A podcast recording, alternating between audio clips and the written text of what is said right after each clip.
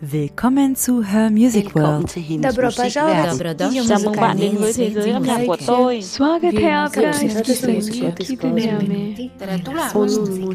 Mabuhay sa mundo ng musika. Dem Podcast mit Frauen aus der Musikbranche. Also erstmal Hallo. Hallo Nadine. Das erste Mal. Das hat's erste noch Mal Weh. und dann noch mit dir. So Sachen im Leben, denen man so wahnsinnig hinterher trauert, wo man auch dann klar irgendwann sagen muss, lass los. Und äh, wenn es irgendwie ähm, dir so wichtig gewesen wäre, dass du da nicht ohne das leben kannst, äh, dann hättest du auch irgendeinen Weg gefunden. Wir haben aber keinen Weg gefunden, weil bei uns allen, äh, wie sagst du auch immer so schönes Leben dazwischen kam. Und äh, wie kleine Mädchen so sind, ich wollte eigentlich Ballett machen. Ich wollte Ballett, Ballett. Und dann habe ich da kurz vorgetanzt und dann hat man mir wirklich gesagt, nee, du hast O-Beine. Und dann haben die gesagt, aber hier nebenan in der Tür, da, da singen die. Da kannst du vorsingen gehen.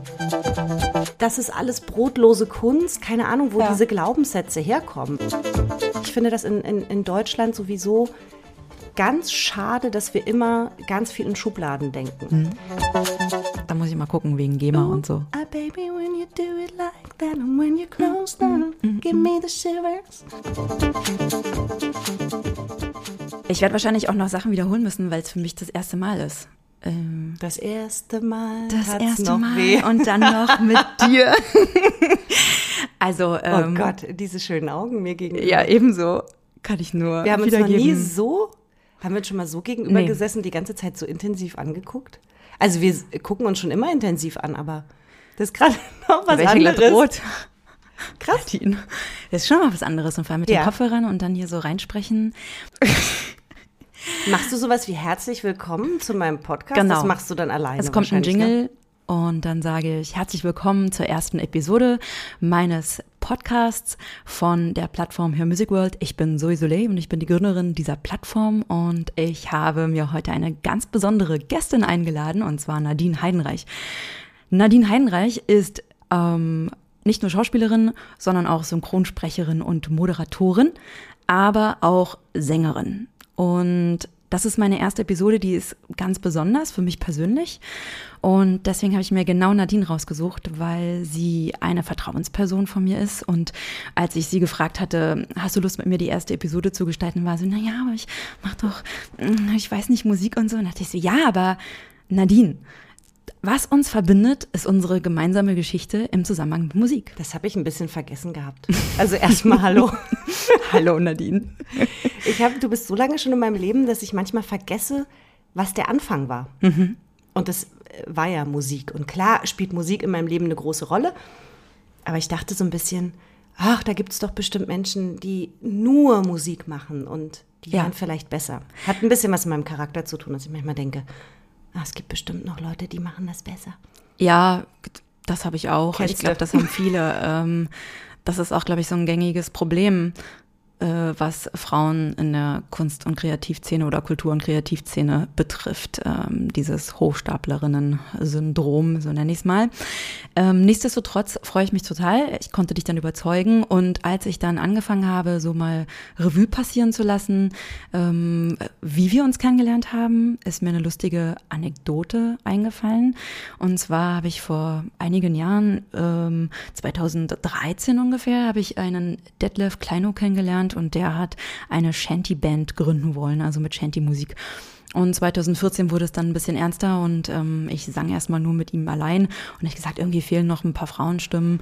Und dann lud er Anja ein, Anja Nestler. Und äh, dann haben Anja und ich festgestellt nach der ersten Probe, oh, wir brauchten noch ein, eine dritte Person. Und ähm, dann sagt die so, ah, ich kenne doch eine, die sucht gerade irgendwie ein Projekt, ähm, die singt eigentlich schon in einer Funkband in Hamburg.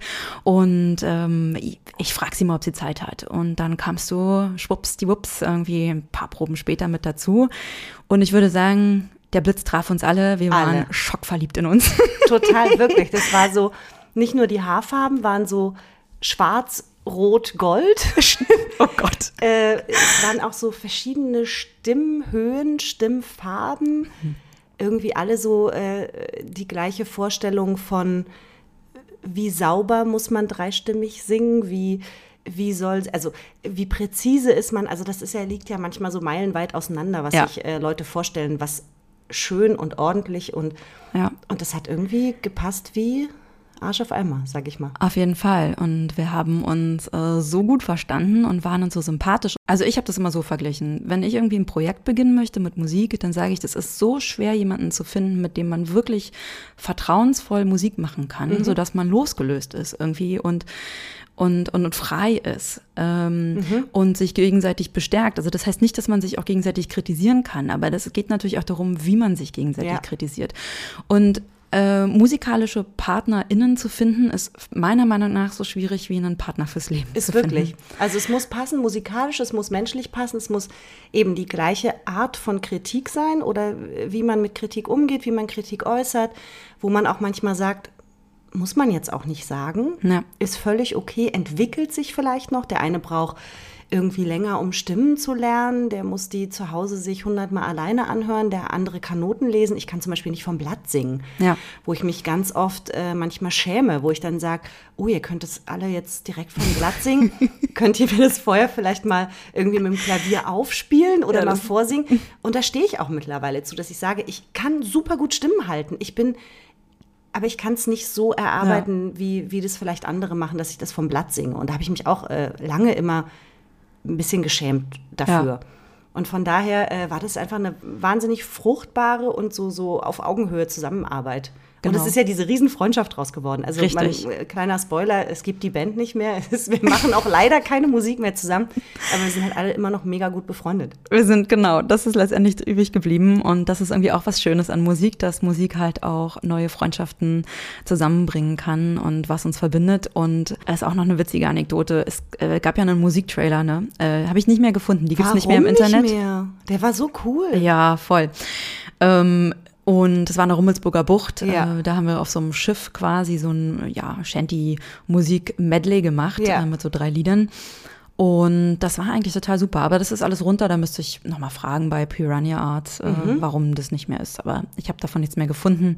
Nur witzigerweise habe ich vor ein paar Jahren jetzt ähm, einen äh, Schiffsführer kennengelernt, der auf seinem Schiff wohnt. Der wohnt jetzt im historischen Hafen in Berlin-Mitte und der kam, Peter heißt der Gute, und der kam letztens zu mir und sagte so, du, ich habe dich schon gesehen, bevor wir uns kennengelernt haben. Und zwar in einem Musikvideo. Ich so, hä, was? Ach, Gibt's nein. Musikvideos von mir? Und dann meinte er so, "Mm, ja, und zwar habe ich nämlich nach Shanty-Bands, die ein bisschen anders sind, also nicht so der typische Shanty-Chor geguckt. Und dann habe ich recherchiert halt, weil da so ein Festival war bei uns im Norden und so. Und ähm, ja, dann habe ich euer Musikvideo gefunden. Und ich so, ist ja verrückt, ich wusste gar nicht, dass das noch online Und ist. er hat Ja. hoffentlich gesagt, ich fand es richtig gut. Äh, Oder er daran kann ich mich nicht mehr gesagt? erinnern, ich weiß nicht. Doch, keine bestimmt. Ahnung. Hat er bestimmt. Aber das war auf Peter. jeden Fall. Peter, komm mal jetzt. Fandst du das gut? Naja, es war auf jeden Fall ziemlich lustig, dass es das auch noch gibt. Und dann hatten wir auch noch ein 90er-Jahre-Medley, ähm, weil die Mm, das Musik war war, so ja. toll. Ja, das war echt. Mm, aber dann, ja. Das also ist, das. äh, das ist immer noch, es gibt so, es gibt so Sachen im Leben, denen man so wahnsinnig hinterher trauert, wo man auch dann klar irgendwann sagen muss, lass los und äh, wenn es irgendwie ähm, dir so wichtig gewesen wäre, dass du da nicht ohne das leben kannst, äh, dann hättest du auch irgendeinen Weg gefunden. Wir haben aber keinen Weg gefunden, weil bei uns allen, äh, wie sagst du, auch immer so schönes Leben dazwischen kam. Ja. Also es war einfach, äh, um das kurz zu erklären, wir hatten irgendwie einen, einen ganz tollen Pianisten, Matthias Binner, und mit dem zusammen wollten wir halt ein Projekt entwickeln. Dreistimmiger Frauengesang, äh, irgendwie was Cooles und haben dann gesagt, wir machen 90er Jahre. Eigentlich hatten die 90er relativ viel, also es gab auch richtig gute Musik, aber es gab auch viel schreckliche Musik, so Stimmt. Barbie Girl und also es gab wirklich, es war irgendwie passte zur Zeit, aber es ist jetzt keine gute Musik.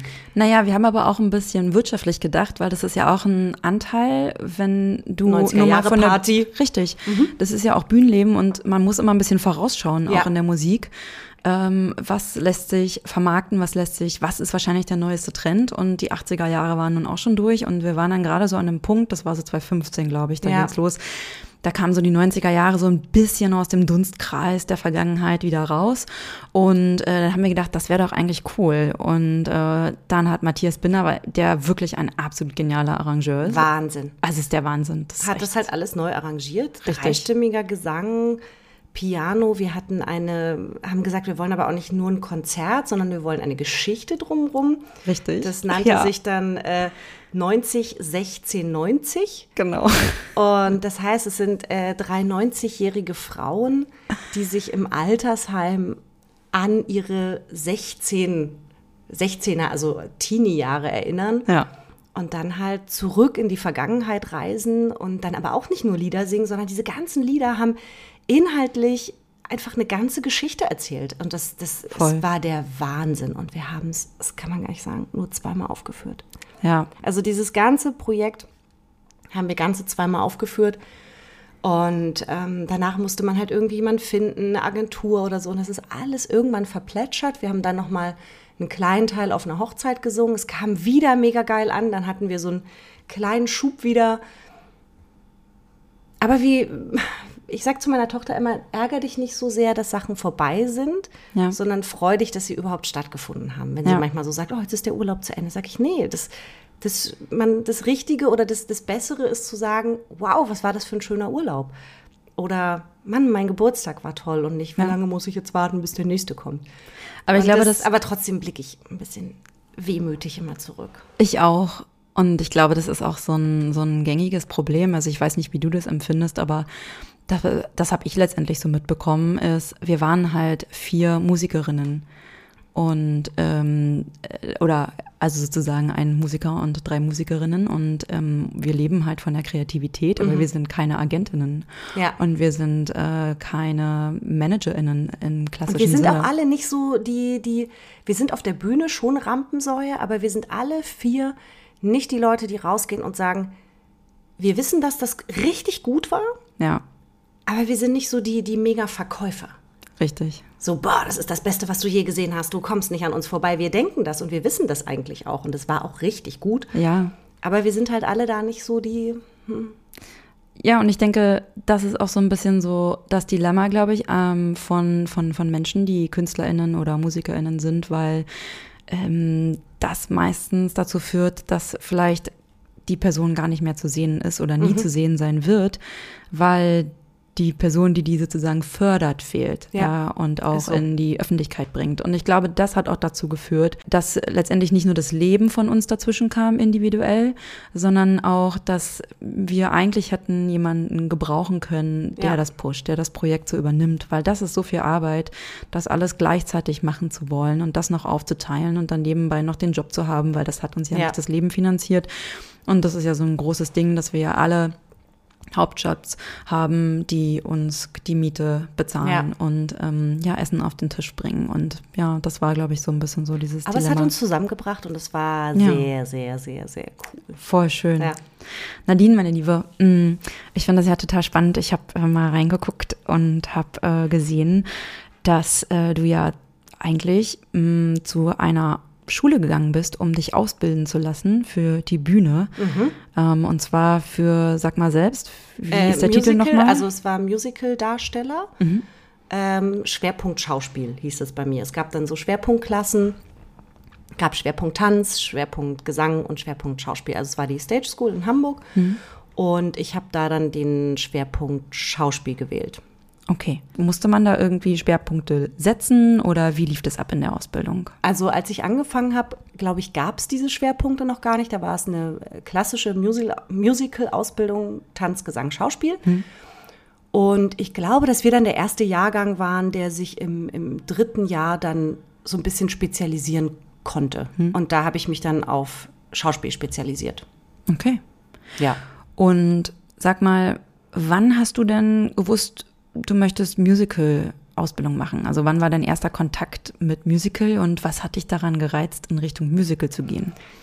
Ich glaube, ich war fünf. Oh wow. Ähm, ich weiß gar nicht mehr, was ich mit fünf gemacht habe. Ja, doch, ich weiß es noch, weil ich wollte irgendwie unbedingt. Ich habe immer, also meine Mutter erzählt irgendwie, ich habe erst gesungen, dann geredet oder gleichzeitig äh, geredet und gesungen.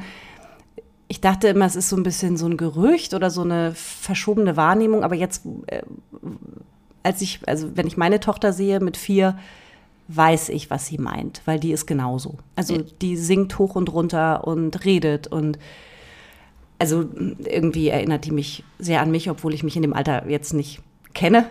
Das ist Aber witzig, als du das über dich selbst gesagt hast, musste ich sofort an deine erste Ja. Tochter denken, weil ich sie auch so Das kennengelernt habe. ist äh, echt krass. So, und dann wollte ich irgendwie das unbedingt auch machen oder meine Mama hat mitbekommen, da hat sie vielleicht auch Talent und da hat sie Spaß dran.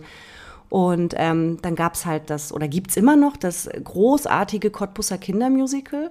Das gibt es wirklich wahnsinnig lange schon. Ähm, und dann gab es da immer so, so Aufnahmetage oder ich würde fast sagen, damals in der DDR hieß es wahrscheinlich sogar Aufnahmeprüfung. Ähm, da war ja alles so ein bisschen härter formuliert und ähm, Jo. naja, und dann bin ich dahin und äh, wie kleine Mädchen so sind, ich wollte eigentlich Ballett machen. Ich wollte Ballett, Ballett. Und meine Mutter hat gedacht, na gut, dann kann ich mal da zum Tanzen. Da gab es halt auch Tanz- und Gesang-Abteilungen. Und dann habe ich da kurz vorgetanzt und da hat man mir wirklich gesagt, nee, du hast O-Beine. Was? Ballett ist nicht.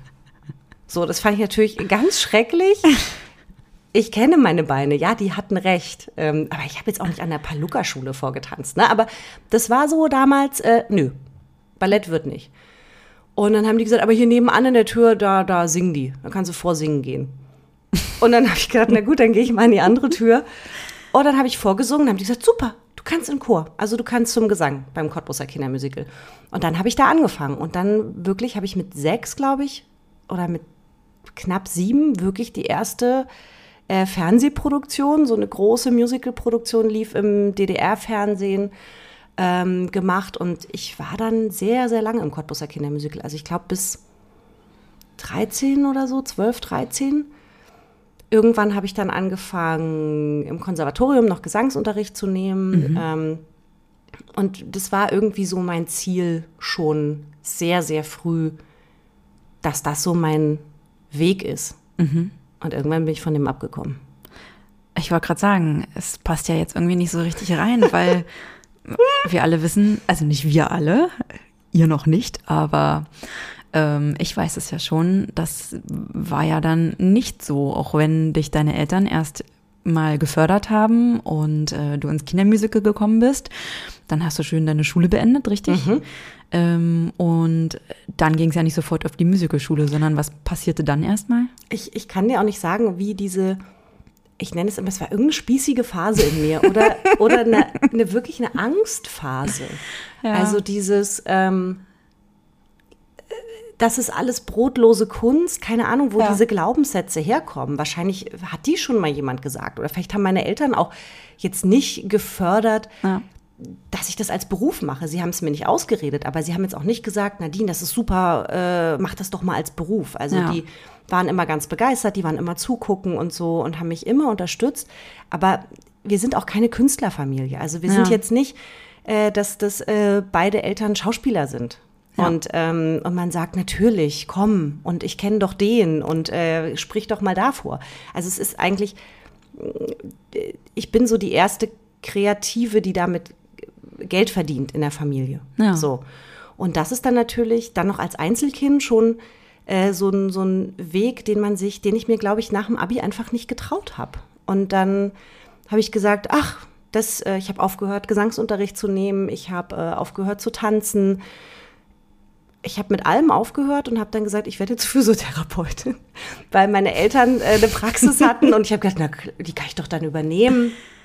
Ist doch super. Ich hatte damals einen Freund in Cottbus. Perfekt. Ja, witzig. Mache jetzt Physiotherapie-Ausbildung, übernehme ich die Praxis und dann kriege ich irgendwie mit Mitte 20 ein Kind. Und das, das fühlte sich auch wirklich richtig an. Aber dann war wahrscheinlich das Bauchgefühl oder das Herz irgendwann woanders. Also Ja, das du ist- hast dann die Ausbildung äh, beendet auch. Ja, habe ich wirklich beendet, Streber, wie ich bin. Und ähm, ja, und dann, wie war das? Kannst du mal kurz äh, mit uns teilen? Ich versuche mich kurz zu fassen, wie es dann dazu kam. Ich hab, ähm, war dann ähm, auf Kur, ich habe Schuppenflechte, seit ich Kind bin. Und hatte dann irgendwie wieder so einen großen Schub innerhalb meiner Physiotherapie-Ausbildung und war dann vier Wochen äh, bei der Kur auf Norderney. Und da hat man ja viel Zeit zwischen Baden und äh, Eincremen und ähm, Ja. ja, vor allem auch so mit Anfang 20. Ne? Das ist halt echt auch äh, fies. Also das ist auch, ja, das ist ein ganz anderes Thema. Ähm, Kann ich nachvollziehen. und dann war da so eine, so eine, so eine Bar, wo man dann abends mal hingegangen ist oder auch Nachmittag zum Kaffee trinken am Strand und da saß ein Typ, der hat da Klavier gespielt und gesungen. Und den fand ich ganz toll. Der hatte so eine tolle Ausstrahlung, deutlich jünger als ich. Und dann bin ich mit dem ins Gespräch gekommen, hat er gesagt, ja, er macht jetzt irgendwie im März äh, Aufnahmeprüfung für die Stage School. Und ich so, oh, da wollte ich auch mal hin. Er so, ja, warum machst du das nicht? Sag ich, nee, nee, nee, ich äh, werde jetzt Physiotherapeutin. Und, ähm, und wenn du dir dann selbst dabei zuhörst und es dir selbst nicht mehr glaubst, Ja. dann ist es irgendwie. Und dann bin ich nach Hause und habe ähm, dann heimlich wirklich nachgeguckt, wann gibt's mal so Intensivworkshops, die haben die gemacht, die gingen so eine Woche. Und das passte genau in meine Ferienzeit von der Physiotherapie. Dachte ich, ah, das ist ein Zeichen. Und dann bin ich da hingefahren, habe diesen Workshop gemacht und den haben ganz viele als Aufnahmeprüfung gemacht. Und dann war ich da irgendwie so ganz neidisch drauf, dass die das jetzt als Aufnahmeprüfung machen und ich hier nur so kurz bin. Ja. Und ähm, man muss auch sagen, die Schule hat einfach mal damals schon 450 Euro oder so im Monat gekostet. Ja. Also es war einfach wahnsinnig viel Geld, wo ich auch dachte, das, das habe ich nicht oder das werden meine Eltern mir wahrscheinlich auch nicht und plus dort wohnen und ähm, das war für mich einfach nicht greifbar. Ja. Ich habe gesagt, das werde ich mir nicht leisten können, wollen, wie auch immer. Also mache ich das, also es war einfach ganz, ganz utopisch irgendwie. Und dann äh, war ich äh, mit meinem Mann schon zusammen, mit dem ich ja jetzt immer noch zusammen bin und ähm, damals noch mein Freund. Und ähm, dann habe ich den angerufen und habe gesagt, oh, die machen das hier alle als Aufnahmeprüfung. Und dann sagt er, ja, mach's doch einfach. Guck doch einfach mal.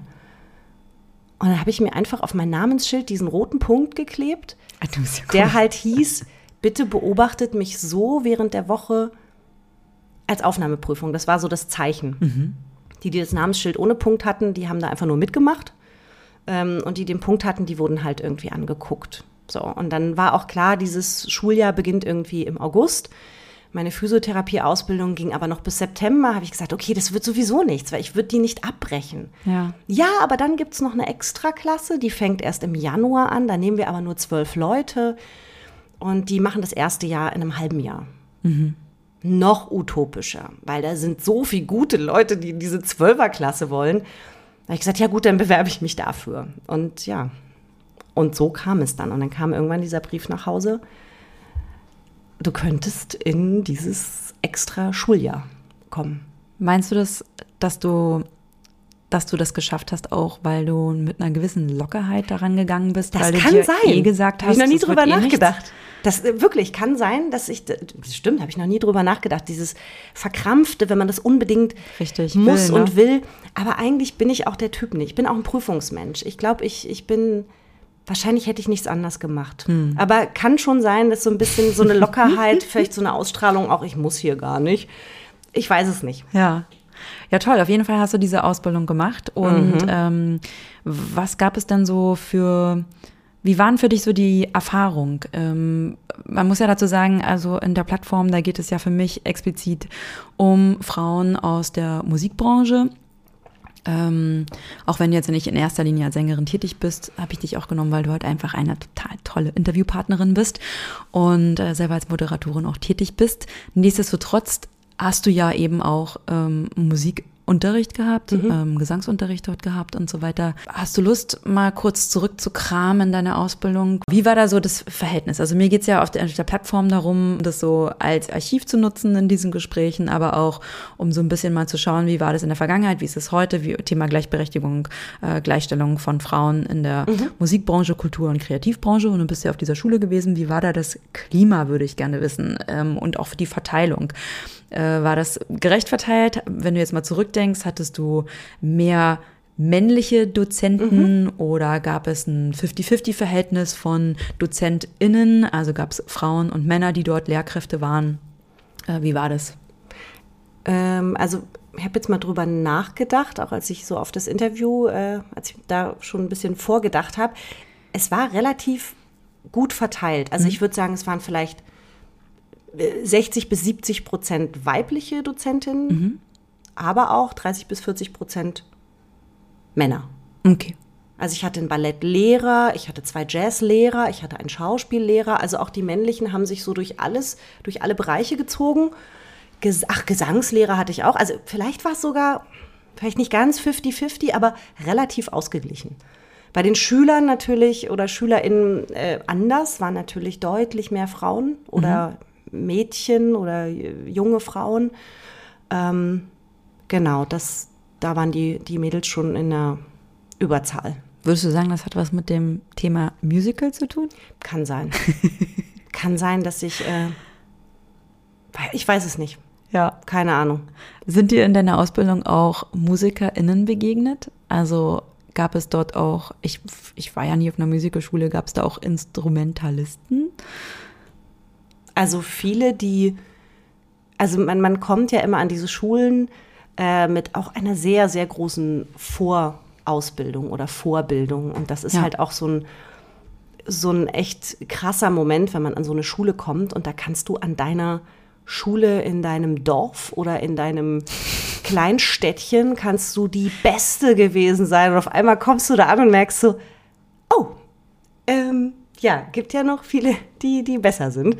Ähm, ich glaube, es, es gibt viele, die ein Instrument gespielt haben, aber keine reinen Okay, Instrumentalisten. Nee. okay. Und würdest du sagen, ihr seid euch da alle auf Augenhöhe begegnet? Ja, also dieses, es ist natürlich eine wahnsinnige Konkurrenz, Ja. die du dir aber auch ein bisschen selbst machst. Also wenn ich meine alten Tagebücher so lese, ähm, wie traurig ich dann irgendwie war, weil ich in einem Schauspielstück, was wir da aufgeführt haben, nur so eine Mini-Rolle bekommen habe. und so dachte, warum? Und dann war so die Begründung, ja, aber die ist, das ist so eine taffe, das war schon immer so Managerin. Äh, so wurde ich schon immer besetzt, auch im Schauspiel. Ich hatte auch mit, mit äh, 26 gefühlt in Werbung schon 14-jährige Kinder. Oh, Äh, also ich habe immer irgendwie so eine reife, mütterliche, taffe Ausstrahlung.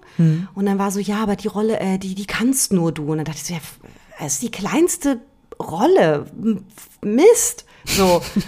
und, ähm, und das sind natürlich auch so Sachen, die machst du dir selbst. Aber dass ich jetzt sage, dass diese Konkurrenz untereinander so ganz giftig war oder so, überhaupt nicht. Die Erfahrung habe ich gar nicht gemacht. Wir hatten einen wahnsinnig guten Zusammenhalt in der Klasse, in den Kursen und wir hatten dann auch äh, 2015 hatten wir wirklich ein, ein Revival-Treffen und es war so wunderschön, weil wir waren immer alle noch auf der gleichen Wellenlänge. Man hat auch alle irgendwie noch erkannt. Es waren so keine, so die richtigen Ausreißer, wo man sagt, Ja. oh Gott, die habe ich jetzt gar nicht mehr erkannt. Oh weia.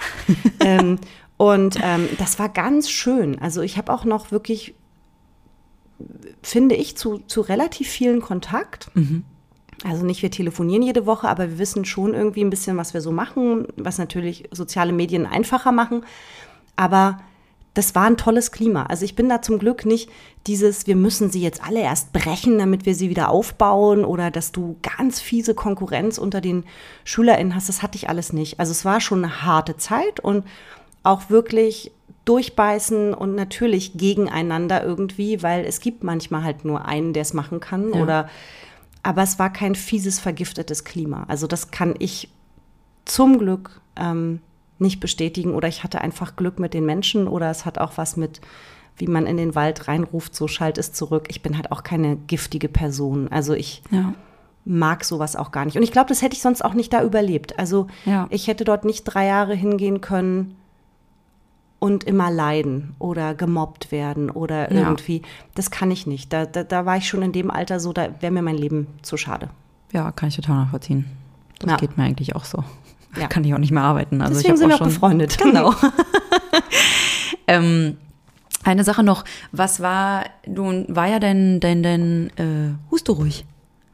Ich habe getrunken. Also, äh, was war denn eigentlich der ausschlaggebende Punkt? Weil dein Fokus war ja ähm, ursprünglich auch noch in Cottbus Gesang und du bist auch noch ähm, auf dem Konservatorium gewesen, hast Gesang ähm, dort äh, in der Ausbildung gehabt und in dem Musical gab es ja sozusagen diese Schwerpunktfächer, da, da hattest du ja am Anfang schon mal erwähnt.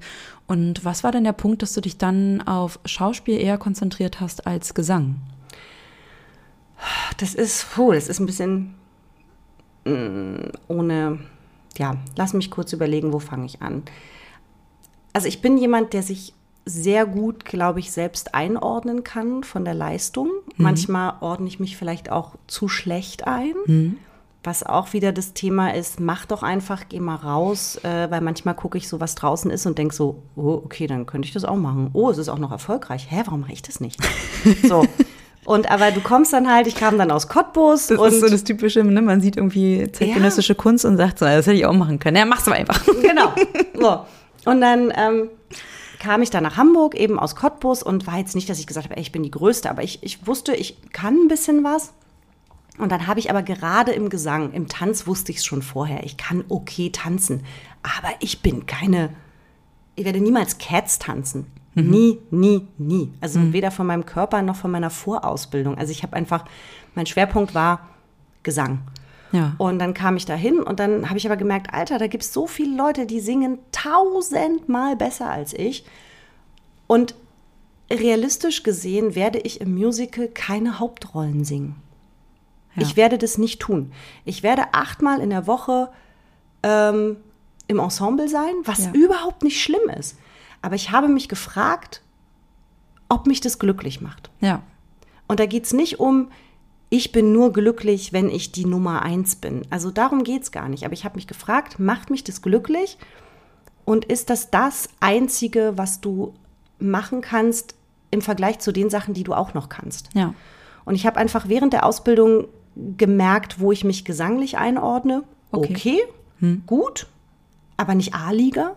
Okay. Und ähm, habe aber gemerkt, dass Sprechen, Schauspiel, ähm, äh, Hörbücher, dass mir das wahnsinnig viel Spaß macht. Das hatte ich ja vorher alles noch gar nicht auf dem Zettel. Auch ja. Moderation habe ich das erste Mal in Hamburg ausprobiert. Und habe gemerkt, da ist so viel Potenzial noch in mir. Und da habe ich so Bock drauf. Hm. Und da habe ich gedacht, ich möchte einfach alles ausprobieren. Ich habe auch bei Musicals vorgesungen. Ich war bei Dirty Dancing vorsingen, ich war bei Mamma Mia vorsingen.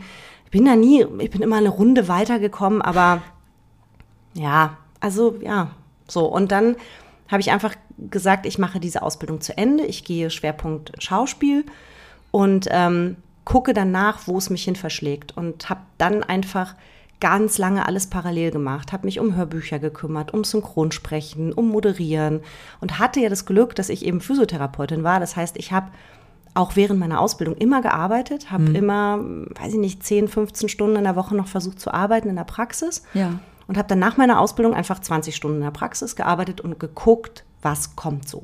Okay. Und so hat sich das dann herauskristallisiert, das Musical. Leider will ich es gar nicht nennen, aber wenn man eine Musical-Ausbildung hat und nie Musical gemacht hat, ist es schon ein bisschen absurd.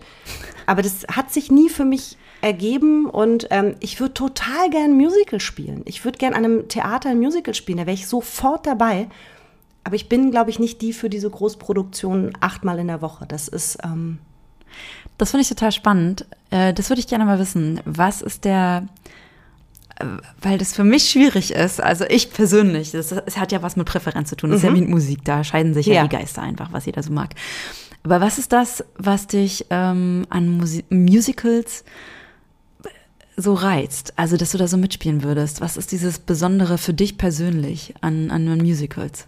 Ich finde die Mischung, ich finde das in, in, in Deutschland sowieso ganz schade, dass wir immer ganz viel in Schubladen denken. Mhm.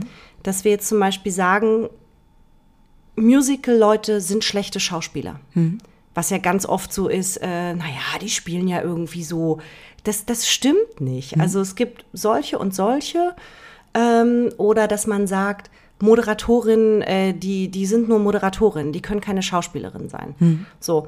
Und dieses, dieses Schubladendenken finde ich sehr schwierig, vor allem natürlich auch für mich, hm. weil ähm, ich denke, ich würde gern noch mehr breiter machen. Und das geht ja in Amerika, das geht in, in, in Großbritannien super. Ja. Also da gibt es James Corden, also ich meine, der, ja. der, moderiert sich den Arsch ab.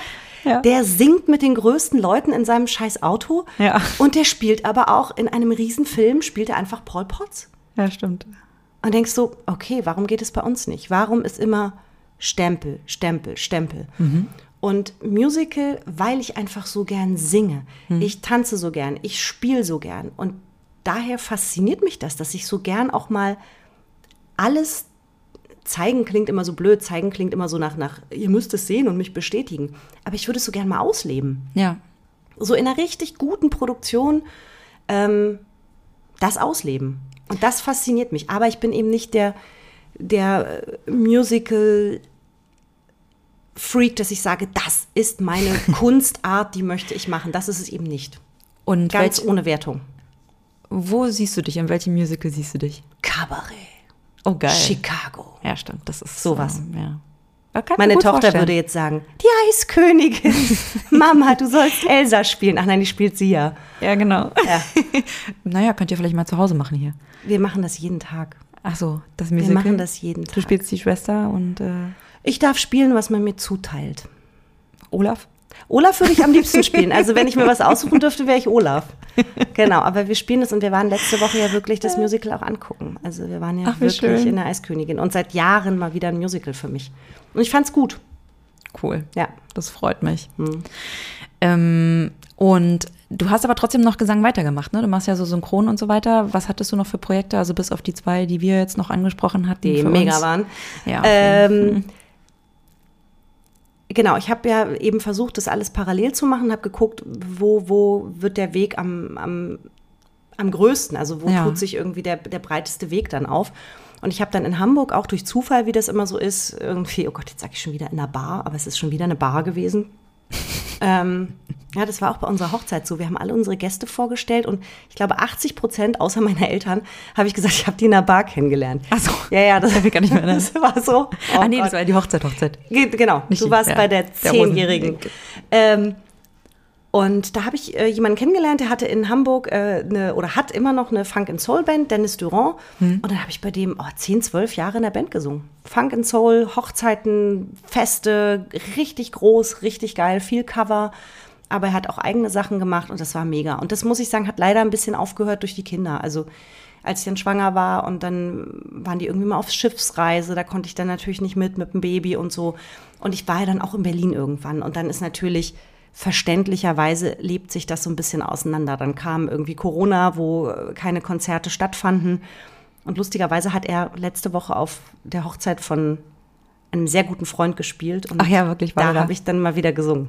Das war ziemlich cool. Oh, wie toll. Ja, und das war aber auch, muss man auch sagen, ist dann irgendwann ein Abschnitt, der ist irgendwann zu Ende und freudig, dass es den gab, aber Trauer jetzt nicht so hinterher. Aber ich würde gern, sehr, sehr, sehr, sehr, sehr gern mehr Musik machen. Das muss ich sagen. Und da kriege ich aber auch meinen Arsch gerade nicht hoch, beziehungsweise habe irgendwie die Kapazität nicht. Ich würde sehr gern meine eigene Musik machen. Ja. Ja, kann ich. Wer weiß. Irgendwie. Steht noch in den Sternen. Es gibt ja ganz viele Sachen und dann Ja. öffnet sich auch vielleicht irgendwann wieder eine Tür, Ja, ne? aber ich wenn du dafür halt, offen bist. Genau, aber ich bin halt eben nicht die, die sich ans Klavier setzt und äh, selbst Melodie. Ich, ich bin da halt, ich bin sehr musikalisch, aber ich bin eben nicht so, ich kann jetzt alleine schreiben, komponieren und das heißt, ich bräuchte da wirklich Partner und Partner, die eben auch Sachen machen, die mir gefallen. Also Ja. es, dir kann ja jemand was vorschlagen, du sagst, um Gottes Willen, das ist bestimmt toll, aber nee. Nicht dein Fall halt. Genau. Ja, also mal versteh ich. gucken. Ja, also ich drücke dir die Daumen. Mir ist gerade eingefallen, ich habe ja eigentlich so drei Fragen vorbereitet, die ich total toll finde. Sag mal. Ähm, und die sollten eigentlich an den Anfang, ne? Aber wir sind ja eh schon locker. Ähm, aber die würde ich trotzdem gerne wissen. Mach mal. Hast du einen gute Laune-Song und wenn ja, welchen? Oh Gott. Der wechselt. Der wechselt wirklich immer. Und seit wir Kinder haben, ist es wirklich immer irgendwas anderes. Gerade ist es von Ed Sheeran Shivers. Oh, kenne ich nicht. Super. Und ähm, Wie geht denn der Refrain? ich will jetzt nicht singen. Kannst du einfach nur so, Ich kann den einspielen nachher mal. Ähm, naja, da muss ich mal gucken wegen GEMA und so. Ah, baby, when you do it like that and when you close down, give me the shivers. Also Aha, okay, mega. gut, ist klar. Richtig gut und alle jetzt so, oh Gott, die sollte lieber nicht singen. Was? Wieso? Das war also doch es voll ist cool. wirklich gut. Das ist aber gerade so. Dann gibt's mal Zeiten eben, oder die gibt's schon lange, wo wir ganz viel Musical Eiskönigin hören. Mit dem Kind halt oder mit den Kindern. Ähm, aber ich habe so keinen klassischen Gute-Laune-Song. Okay. Der wechselt immer. Aber es gibt immer einen, der gute Laune macht. Und mein Mann ist so, der ist, äh, der ist eh so ein crazy, cooler, liebenswerter Typ. Und der ist immer so, wenn wir dann über irgendwas reden, er sucht dann immer den passenden Song dazu oder was ihm irgendwie einfällt. Jetzt haben wir irgendwie den Tag, äh, Paul heißt er, ist Bademeister im Schwimmbad an der Ecke. Hat er irgendwie, weiß nicht, wie er darauf kam, weil die Mädels gebadet haben. Dann wollten die das hören. Also er sucht auch immer was raus, was irgendwie gute Stimmung macht. Ah, wie witzig. Ähm, ja, und Kannst du dich erinnern an einen Gänsehautmoment im Zusammenhang mit Musik? Also entweder auf einem Konzert oder weil du selber Musik gemacht hast und dann gab es einen besonderen Moment oder irgendein Lied. Kannst du dich erinnern, dass du so richtig so überwältigt warst von Emotionen? Ähm, also was immer mir im Kopf bleiben wird, ist natürlich ähm, Hochzeit. Ne? Also das ist immer so ein, mhm. äh, wenn man an seine Hochzeit zurückdenkt, ähm, was waren da für Lieder, die wird man immer irgendwie im Herzen haben. Also die werden immer was Besonderes sein. Und ich weiß noch über diesen, über diesen Song, welcher Song ist es, wenn der Papa mich quasi vorbringt. Ja. Und da habe ich so lange drüber nachgedacht. Und äh, zu der Zeit war ich äh, mit einer Freundin in New York für drei Monate an der Schauspielschule und ich war bis April da und im Juli haben wir geheiratet. Und wir haben da ganz viel drüber nachgedacht mit meiner Freundin, welchen Song, was würde da passen. Gibt ja, ja so Leute, die nehmen I Will Always Love You, wo ich sage, Leute, das ist ein Trennungslied. Hört euch mal den Text an. Das ist kein Liebeslied. Also ich muss auch noch, eine, ich habe auch mal auf einer Hochzeit gesungen. Und? und aber das ist nicht äh, I Will Always Love You gesungen. Nee, aber es war auch grenzwertig, fand Sag ich. Sag mal. Ähm, und zwar musste ich singen ähm, Halleluja. Halleluja. Ich weiß. Ey, ich habe auch schon.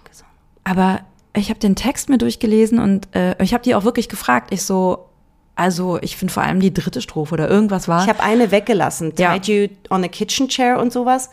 Ist es nicht da? Na, das weiß ich nicht. Aber es gab irgendwie, auf jeden Fall habe ich dann ähm, gesagt, also ich finde so ein, zwei Strophen, glaube ich, das geht.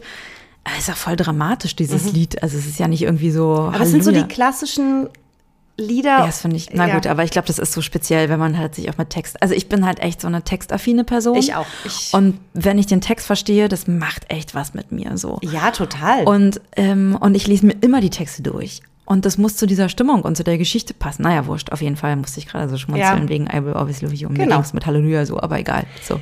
Wir haben dann, und das, das ach, ich liebe es immer noch, ich finde es immer noch eine geile Wahl. Äh, ich habe von Aerosmith I Don't Wanna Miss a Thing. Oh. Und es ist so ein wunder, wunderschöner Text. Ja, voll. Dass du eben nicht die Augen zumachen willst und nicht schlafen willst, weil du Angst hast, dass du was verpasst ja. von dem anderen oder von der Situation. Und das ist schon noch einer, also eines, einer der Songs, die, die eine totale Bedeutung für mich haben. Aber ich höre den zum Beispiel nicht oft. Also es ist nicht, dass ich mir den jetzt raushole und irgendwie immer sage, oh, ich muss den mal hören. Nee, es ging ja auch um Aber der ist wirklich, der ist immer noch in meinem Kopf. Und dann haben wir unseren Hochzeitstanz, äh, weil wir gesagt haben, oh Gott, wir können keinen Walzer und wollen jetzt auch hier nicht, äh, wir wollen einfach nur hier rechts, links und uns hin und her schieben. Tanzbärchen. Tanzbär. Da haben wir von, äh, von Grönemeyer Halt mich. Genau. Oh. Und das sind so schon, aber es gab natürlich ganz viele Momente, auch mit den 90er Jahren, muss ich sagen, wenn ich diese 90er Jahre-Songs im Radio höre, die ja. wir gesungen haben das macht immer was mit mir. Ja. Also ich denke immer daran zurück und, ähm, und Konzerte gab es auch, ja, einige, die toll waren. Aber hm. Hochzeit ist natürlich schon was, was krass Besonderes. Ja. Cool. Und jetzt noch eine dritte letzte Frage, die finde ich auch besonders lustig. Gibt es ein Album, was du dir mal gekauft hast als Jugendliche oder auch später, mhm. was dir heute peinlich ist? Nee. Weil ich habe ich, ich war nicht das, das Kind oder die Jugendliche, die, die alles voller Platten oder damals waren es dann Kassetten noch und äh, oder schon und äh, CDs waren ein bisschen später. Ich habe nicht so viel gehabt. Ich habe mir nur immer die neueste Kassette von Roxette. Ich war wahnsinniger Roxette-Fan. ich habe mich äh, wirklich angestellt ähm, und ich kann jeden Song mitsingen und ich habe sie geliebt. Und ich war ein bisschen traurig, ähm, muss ich wirklich sagen, dass ich es nicht mehr hinbekommen habe, noch mal später ein Konzert zu sehen, bevor sie gestorben ist. Also das fand ich, fand ich ein bisschen schade oder das, das bereue ich so ein bisschen, dass ich sie, ich habe sie halt nie live gesehen. Ne? Also das war in, in meiner Jugend nicht normal, dass man ja. auf ein Konzert geht, einfach so. Ja, Oder voll. wie gesagt, meine Eltern waren jetzt auch nicht so, dass sie gesagt haben, da gehen wir jetzt hin. Ja. Ähm, und das finde ich ein bisschen, das bereue ich ein bisschen, dass ich die nie live gesehen habe. Ja. Kannst du dich noch an dein erstes Konzert von einer größeren Band erinnern? Ja, äh, doch, doch, ja, ja. Joe Cocker in so einem kleinen Stadion in Cottbus. Da hat er wirklich Nein. in so, einem, in so einem Mini, also Mini für seine Verhältnisse, mit meinem Papa zusammen. Mein Papa ist großer Joe Cocker-Fan gewesen. Ich glaube, ich war auf zwei oder drei Joe Cocker Konzerten. Ja. Meine Eltern dann auch noch mal. Also das war mein erstes großes Konzert von einem Star. Ich muss auch mal gerade überlegen. Und ich war mit meinen Eltern dann auch. Ähm, äh, das war auch die krasseste Aktion von meinem Vater. Mein Vater ist auch ganz äh, riesen Roger Waters Fan und hat dann irgendwann mal boah, 2004, 2005, glaube ich, ja, rief er mich an in Hamburg, ob wir denn, was ich denn so äh, Himmelfahrt vorhätte. Ich so, äh, weiß ich nicht, ich hab frei, ja. Wollen wir zum Roger Waters Konzert? Und ich so, ja, können wir machen. In Dallas. Ich so, Dallas, Texas? Ja. Was? Und dann sind wir, ohne Scheiß, sind wir mit meinen Eltern, glaube ich, für fünf Tage oder sechs Tage nach Dallas geflogen Nein. und waren da beim Roger Waters Konzert. Und das war ziemlich, ziemlich cool. Dark Side of the Moon. Wahnsinn. Und das war, und sowas Verrücktes, das muss ich sagen, das, das, ja, das, sowas hat mein Papa gemacht und äh, wir auch zusammen. Und ähm, Eric Clapton mit meinem Vater zusammen und mit meinen Eltern war auch ganz besonders, weil mein Vater großer Eric Clapton-Fan auch ist. Den haben wir auch ein- oder zweimal gesehen. Also es gibt schon äh, Konzerte, die mich sehr berührt haben, auch weil ich dann mit den Menschen da war, äh, denen das auch so ganz viel bedeutet. So, ja. Cool. Ähm, sag mal, wenn du jetzt mal so, ohne jetzt lange nachzudenken, äh, könntest du mir aus dem Stand ähm, drei berühmte Musikerinnen nennen, die keine Sängerin sind? Erfolgreiche. Natürlich. Das ist jetzt echt richtig schräg, weil ich müsste welche wissen. Ich bin so schlecht mit Namen. Ich hatte bei ZIP auch so tolle Leute. Aber das ist ja schon mal, ich finde es das richtig, dass du so reagierst, wie du reagierst. Weil, wenn ich dich das Gleiche gefragt hätte bezüglich Männer, nenn mir mal drei Männer, die Instrumentalisten sind, also die aus der Musikbranche sind, Lang, erfolgreich lang, sind. Daniel Hope. Ja, es geht halt schneller. Das ist schlimm. Ja, deswegen frage ich die Frage. Also ich mache das natürlich auch mit Absicht und ich werde das mit allen machen, weil ich immer noch die Diskussion habe mit manchen Leuten und wenn ich mir in Foren zum Beispiel Kommentare durchlese, dann ist immer das Gleiche. Ne? Sie sind halt ähm, ähm, äh, sind meistens Sängerinnen äh, und äh, die die Antwort ist ja häufig, ja, es gibt halt nicht so gute Instrumentalistinnen. Das ist Quatsch. Ähm, und eigentlich werden doch, kürzlich hatte ich auch das Kommentar, naja, aber Frauen, ist denn das überhaupt noch nötig? Muss man dann jetzt überhaupt noch dieses Thema ansprechen, Gleichberechtigung von Instru also MusikerInnen? Ähm, weil die werden doch jetzt gerade total gefördert und so. Ist das denn, ist das denn auch der Grund für dich oder das Anliegen, diesen Podcast zu machen? Auch. Also das ist eine Sache.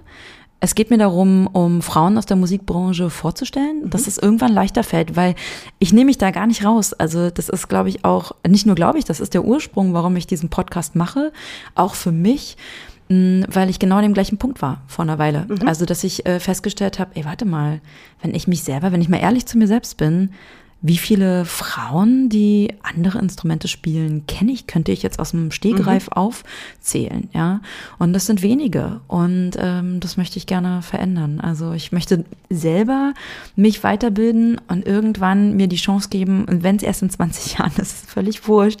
Manchmal brauchen so eine Prozesse halt, eigentlich brauchen Prozesse immer lang dass ich dann eben A, wie du selber schon gesagt hast, durch ZIP, ne, dass du Frauen kennengelernt hast und dass so oft sichtbar ist und hörbar ist durch Dass Podcasts. es normal wird. Dass es normal wird, dass, es, dass du es in den Medien immer wieder siehst und hörst und dass du die hörst, hörst, hörst, so dass du nicht mehr nachdenken musst, sondern ganz schnell, so wie es eben bei den männlichen Kollegen äh, machen konntest, Instrumentalistinnen aufzählen könntest. Ja, und ähm, genau, das war halt eben auch mein Anspruch. Und auch noch, was mir auch aufgefallen ist, ähm, ich hatte auch ein Interview bei so einem ähm, bei so einem äh, Musik-Livestream und äh, da war halt eine Tuba-Spielerin und äh, ich war so fasziniert und habe das auch gar nicht weiter hinterfragt, dass ich eine Frau gesehen habe, die auch noch ähm, jetzt etwas zierlich war und wirklich von der Tuba komplett versteckt war. Man hat nur die Beine gesehen und die Tuba von meiner Blickrichtung aus, als ich dem Konzert gelauscht hatte. Und ich fand das irgendwie so amüsant. Und dann habe ich sie auch interviewt und sie so ein bisschen gefragt, wie kam es dazu, ne, dass du Tuba spielst und so ist ja schon ein bisschen besonders.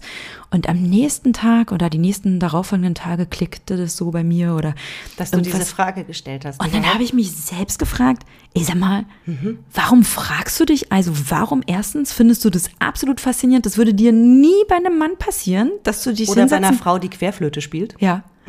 Oder bei einer Sängerin, dass Ja. du denkst so, Oh. fasziniert bist, oh wow, sie singt. Ja. Sondern, wow, sie spielt Tuba und das ist so beeindruckend. Warum ist es beeindruckend? Das würde mich nicht beeindrucken, wenn das ein Mann spielt. So. ja. Und da habe ich mir gedacht, also das sind alles so Sachen, die so passiert sind in mir. Und ich mir gedacht, nee, das muss ich irgendwie verändern. Nicht das muss, sondern ich möchte, das Möchte, für mhm. mich verändern. Und ich glaube, ich werde nicht die Einzige sein, der das so geht. Und ähm, ich möchte gerne einen Beitrag dazu leisten, dass mehrere Leute in Kontakt kommen damit und diese Gedanken vielleicht haben und ja, sich das mal hinterfragen und dann vielleicht auch noch kennenlernen. Ja, deswegen gibt es diesen Podcast, um Frauen aus der Musikbranche vorzustellen. Wie wirst du die aussuchen? Oder Naja. wie findest du die? Ja, das ist ganz interessant. Hm. Also man fängt ja immer erstmal an im, im, im Dunstkreis, in seiner Dunstkreis, Blase. ja. Deswegen sitzt du jetzt auch Bin vor hier. mir. Und nun habe ich auch seitdem, das ist ja viel passiert, das war letztes Jahr im Frühjahr, im April war der Livestream, äh, dieser Musik-Livestream. Und dann ähm, ging auch die Entscheidung los, dass ich die Plattform Her Music World aufbaue und die Webseite eröffnet habe. Und was soll da alles sein? Also mit der Instrumentenbibliothek, mit den Vorbildervideos, diese ganze Idee. Und dann habe ich schon die ersten Interviews gemacht und natürlich habe ich in den Videointerviews, es gibt drei Videointerviews, habe ich Frauen, die entweder bei dem Musik-Livestream mit dabei waren, ähm, ähm, ausgewählt. Oder aber ich habe Leute gefragt, habe gesagt, ich brauche eine Schlagzeugerin. Sucht Kennst du mal. jemanden? Sucht mal oder überlegt mal, kennt jemanden, der Cool. die in Berlin wohnt, die ich fragen könnte. Und so ging das dann voran. Und also das wächst. Und ich, ich bin immer mit Leuten irgendwie in Kontakt und frage die, sag mal, kennst du jemanden, der so und so ist oder die das und das macht? Und äh, über die Plattform, muss ich auch noch dazu sagen, bin ich ja in das Netzwerk Music Women Germany mit reingekommen. Und da gibt's ja auch eine Datenbank von Musikerinnen. Und da kann ich auch explizit gucken nach Cellistinnen oder Cool. Tuba-Spielerinnen zum Beispiel oder was auch immer. Also Musikproduzentinnen, ja. Ja.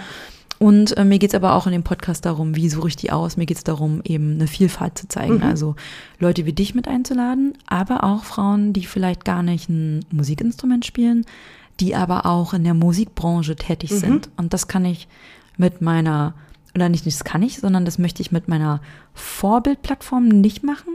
Ja. Äh, das trennt sich. Also die Vorbilder, Videos, die da geht es explizit darum, sich zu konzentrieren auf den musikalischen Werdegang und ähm, und ja dort so eine Vielfalt an Instrumenten vorzustellen, nur mit Frauen, die diese Instrumente spielen.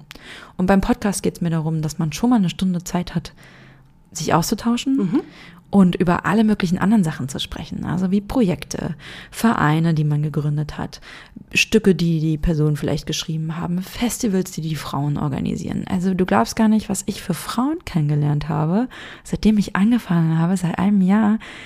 Da gibt's Frauen da draußen, die Dinge organisieren, klar machen, wo du denkst so, wow. Und die sind Musikerinnen oder machen irgendwas anderes. Ähm, und darüber hinaus aber noch mehr. Und äh, ich finde, die haben es alle verdient, dass man mal von ihnen hört. Ja, und du bist ja auch jemand, der gut zuhört. Du weißt ja auch, ähm, wovon man so ein bisschen redet auch. Ne? Ja. Also du bist ja selbst in die Musik. Äh, was, wie, wie, wie, wie viel oder welche Rolle spielt denn Musik noch in deinem Leben? Gerade. Oh, das ist, äh, das Ich meine, das ist schon viel jetzt mit, mit dem Podcast und mit der, das ist ja schon eine Menge. ja. Aber aktiv? Na, aktiv, ähm, da habe ich jetzt ein, ein Duo seit drei Jahren mit einem Kollegen auch von mir. Ich habe es schon Und gehört. Freund. Und das ist toll. Ja, und ähm, das ist jetzt wieder zurück in mein Leben gekommen, aber das ist auch eine lange Geschichte. Äh, jetzt spielt Musik wieder eine wichtige Rolle und das soll auch wichtiger werden. Also, aber das ist vielleicht dann mal irgendwann andermal, würde ich mal darüber Treffen wir uns sprechen. wieder zu einer Folge, wir beide. Ja, genau, dann machen wir nochmal, dann reden wir mal so ein bisschen. Wie, wie, wie oft können wir uns denn wir alle drauf freuen jetzt auf den Podcast. Hast du dir da irgendwie so einen äh, richtigen strikten Rahmen gesetzt, dass du sagst, ich möchte alle zwei Wochen oder einmal im Monat oder Ja. sagst du, ich gucke jetzt mal, was passiert? Genau, also das ist ja so, dass der Podcast nur von mir gemacht wird und äh, da nur eine gewisse Kapazität ist. Und wenn ich ganz ehrlich zu mir bin, dann schaffe ich zurzeit ähm, einmal im Monat. Also das heißt, es wird eine Episode geben pro Monat, die veröffentlicht wird. Mein Plan ist, den 21. eines jeden Monats zu nehmen, Warum? ähm, weil nämlich am 21. Juni jetzt gleich ähm, die Fête de la Musique ist. Also da so Sommersonnenwende? Musiker- Sommersonnenwende, das ist einfach so und dann Winter und äh, Magisches Datum. Es ist einfach ein magisches Datum und ich finde, genau diese Energie sollte da mit vibrieren in diesem Podcast. Genau. Und willst du schon einen, einen, einen Ausblick geben, wer Ja. als nächstes dann? Genau, also es wird auf jeden Fall äh, eine, ja auch Freundin und Kollegin von mir ähm, als nächstes kommen. Sie heißt Luise Breyer-Aiton und Luise Breyer-Aiton macht Stimmmassage. Oh, Äh, Sie habe ich kennengelernt bei der Massageausbildung, die ich gemacht habe. Äh, medizinischen Massage vor auch über zehn Jahren schon. Sie ist klassische ausgebildete Sängerin.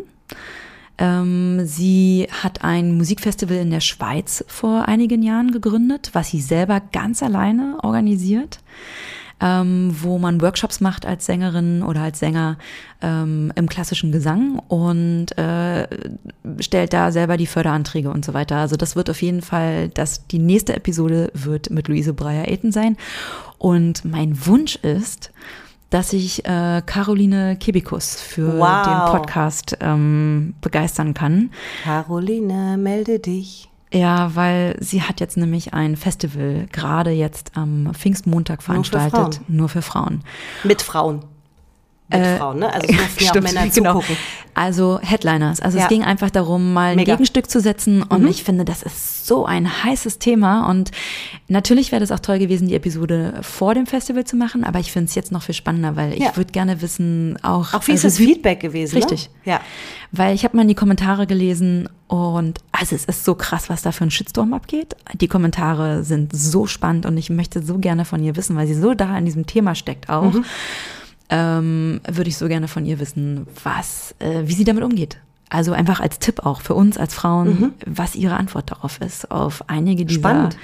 Hater-Kommentare. Und boah, das fand ich so bereichernd. Ich glaube, das ist eine ganz, ganz, ganz tolle Persönlichkeit. Wie kommen wir denn jetzt an Caroline Kebekus ran? Weiß ich auch Jeder, der es hört und sie vielleicht irgendwie kennt, gut, man kann den klassischen Weg gehen, ne, über das Management und keine Ahnung, aber Ja, wenn es irgendjemanden gibt, also ich, ich glaube, da gibt's, also nicht nur ich glaube, ich weiß, es gibt viele Frauen und auch, glaube ich, auch Männer, die sich dafür begeistern, Ja. interessieren können, mal so einen Standpunkt dazu Ja. zu hören und, äh, und vor allem auch die Geschichte dazu. Also wie es da kam, klar, Mhm. Rock am Ring und so, aber so ihre persönliche, private Anekdote, die würde mich auch interessieren dazu im Zusammenhang mit Musik, weil es nämlich sie genauso wie, also genauso wie äh, ich dich ja kennengelernt habe, ähm, zwar über die Musik, aber du bist ja primär Schauspielerin, Mhm. Moderatorin, verbinde ich Caroline Kebikus zum Beispiel auch nicht die klassische Musikerin. Musikerin, genau. Mhm. Und das finde ich auch das Geniale. Und genau dafür nochmal als Abschluss gibt es auch den Podcast.